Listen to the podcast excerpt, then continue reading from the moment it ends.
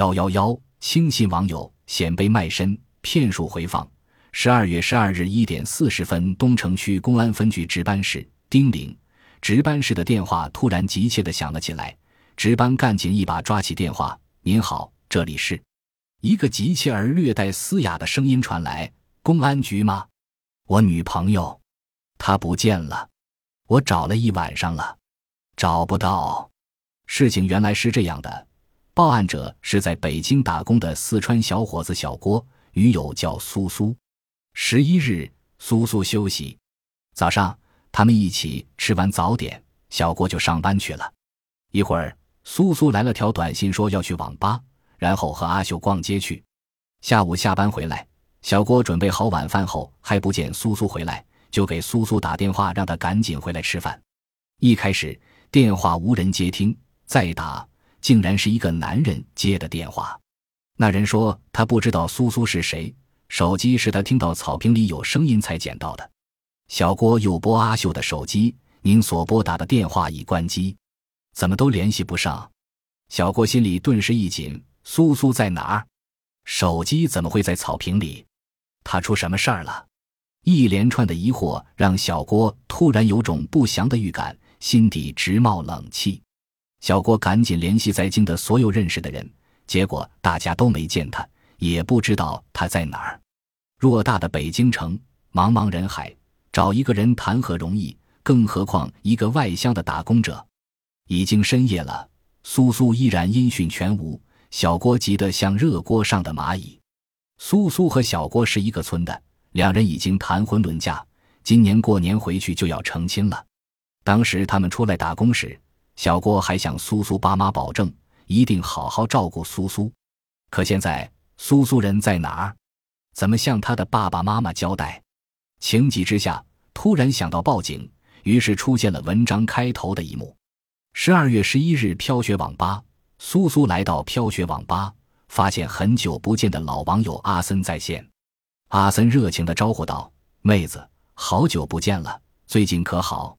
苏苏回：“还那样。”那个破工作，成天在那儿死守着，工资还低，没劲死了。阿森安慰他：“别丧气，咱年轻，机会还多着呢。”苏苏感慨：“我一个外乡人，又没有多高的文化，在这儿找好工作，哪有那么容易呀？”阿森说：“也是，嗯，其实也没那么难，有人肯帮你就行。”苏苏说：“这年头找工作多难啊，人生地不熟的，谁肯帮我呀？”对了，好久没见，你这阵子忙啥呢？阿森，让你问着了，我这阵子可忙了。一个哥们儿刚开了家泰国餐厅，我在那儿帮忙打理。虽然刚开张不久，但生意挺红火的，人手有点不够，成天忙啊。苏苏忙问：“大哥，有这好事儿，你咋也不告诉妹子一声呢？他那招人都啥条件啊？你看我行吗？”阿森答：“哥怎么会不惦记着你呢？”只是这活粗，怕委屈你。再说这世道挺乱的，一个网友怕你信不过哥呀。你要有这心，下午我请你喝茶，咱们再详谈。苏苏赶紧回：“妹子谢还来不及呢，我当然信得过大哥了。”阿森回道：“行，那下午三点，晨曦茶庄见。”苏苏离开网吧后，心里既高兴又紧张。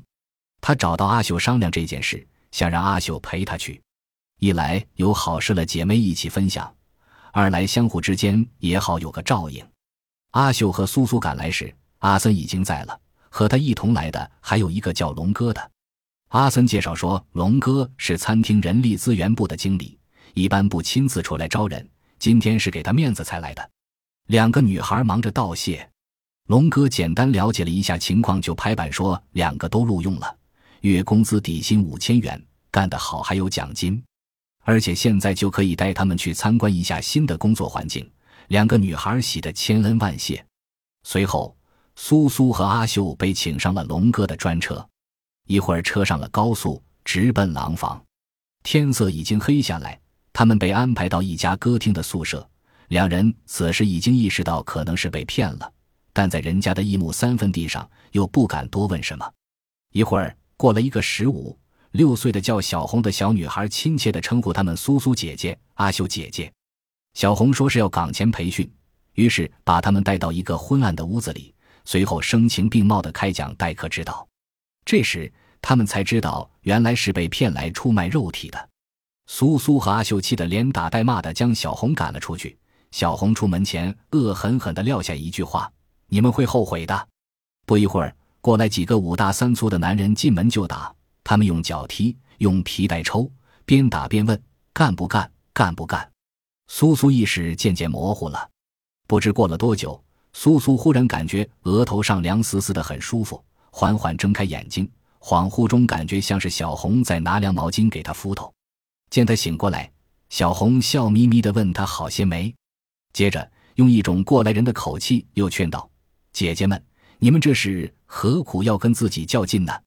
我刚来时也是这样，被打得比你们还惨。”小红说着，眼圈一红。接着又说：“你换个想法，乖乖听他们的话，他们不会亏待你的，比你们原来辛辛苦苦挣的多多了。有了钱，你想怎么样都可以。”最后又感慨一声：“姐姐们，认命吧，今天够你们受的了，休息吧，我走了。好好想想我跟你们说的话。”两三天过去了，他们仍然软硬兼施轮番做他俩的工作，为了给他俩洗脑，使其主动接客。老板还让苏苏与另一个小姐合住一个房间，那个人以现身说法，不停地蛊惑他接客，还说接客得到的小费至少是平时工作的十几倍，只要他愿意，每个月能拿一万也不是问题。十六日晚上，趁监视他的几个人睡觉的机会，苏苏艰难地爬墙跳了出来，好不容易才接到一个手机，拨通小郭的电话，苏苏丫低声哭着说。我被两个人绑架到廊坊的一家歌厅了，快来救我呀！他们逼我接客，我不干，他们就死命打我。我这是借的电话，他们追来了。死女人还敢逃跑？看我打不死你！可怜的苏苏又是一顿皮肉之苦。这还不算，当晚回去后，那几个男人就强迫他出台。十六日晚，东城区公安分局的干警和办案人员紧急出动。即刻启程赶往廊坊。十七日，在廊坊警方的配合下，终于成功的解救出了苏苏。一起被解救的还有和苏苏一起来的阿秀以及其他一些被骗的女孩子。骗术揭秘：本案中，阿森、龙哥等人之所以能够行骗得逞，主要用了以下方手段。第一招：耐心蛰伏。阿森很有耐性，他并不是直接带住一个女孩子就骗。而是先跟要行骗的对象建立感情，在对方心里慢慢树立值得信任的形象。第二招，换位思考。阿森在展开他的圈套时，一直站在苏苏的角度为他考虑，既怕他累着受委屈，又怕他相信网友被骗，而这反而会让苏苏更加相信他。第三招，以守为攻。阿森在行骗的过程中，并没有主动提出要给苏苏找工作。而是让苏苏发现机会，请求自己帮他联系，从而进一步降低他的警惕性。那么，在找工作的时候，如何防止受骗呢？自己要先对自己的能力和劳动价值有个正确的估量，在这个问题上有了正确的认识后，就不会轻易的吞食高薪诱饵。求职者要全面了解公司是否正规合法，是否有营业执照，是否有不良记录。如果借助中介机构，要通过看其是否在明显位置悬挂人才交流许可证或职业介绍许可证来判断其是否合法。要同招聘单位签订劳动合同，在合同中明确规定合同期限、工作内容、报酬、医疗保障、失业保险等保险情况以及违约责任等。如果面试时候表示出非常需要你，过于热情。不在意你的任何个人资料，这也是不正常的，需要引起警惕。还要注意对方是否要收取你的定金或押金之类的。正规公司的招聘是不需要这些的。此外，求职者还要学会用法律维护自己的权益。在受骗后，应尽快向当地劳动和社会保障部门的劳动保障监察大队和公安机关举报。骗术违法，阿森。龙哥的行为已构成了强迫卖淫罪。强迫卖淫罪是指以暴力、胁迫或者其他强制手段，迫使他人卖淫的行为。本罪的构成要件是：第一，本罪的客体是社会主义道德风尚和公民的人身权利，其犯罪对象是不特定的公民，包括成年妇女和男性；第二，本罪客观方面表现为行为人实施了强迫他人卖淫的行为。强迫是指以暴力、胁迫或者其他强制手段，迫使他人违背自己的意愿出卖色相。暴力是指对他人使用殴打、捆绑、拘禁等直接危及人身安全与自由的方法压服被害人就范。胁迫是指用威胁、恐吓、要挟等精神强制方法逼使被害人屈服。其他强制手段是指出暴力、胁迫以外的对被害人具有强制意义的方法。如将被害人灌醉之后令其卖淫。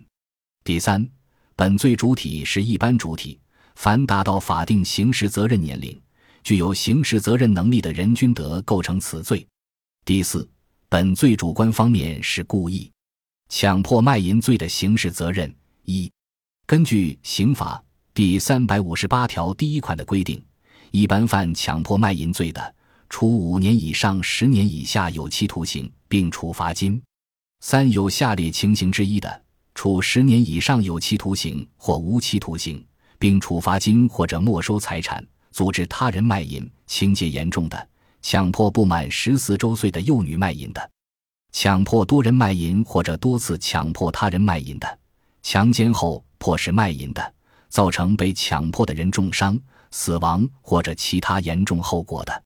三、根据刑法第三百五十八条第二款的规定，犯本罪且情节特别严重的，处无期徒刑或者死刑，并处没收财产。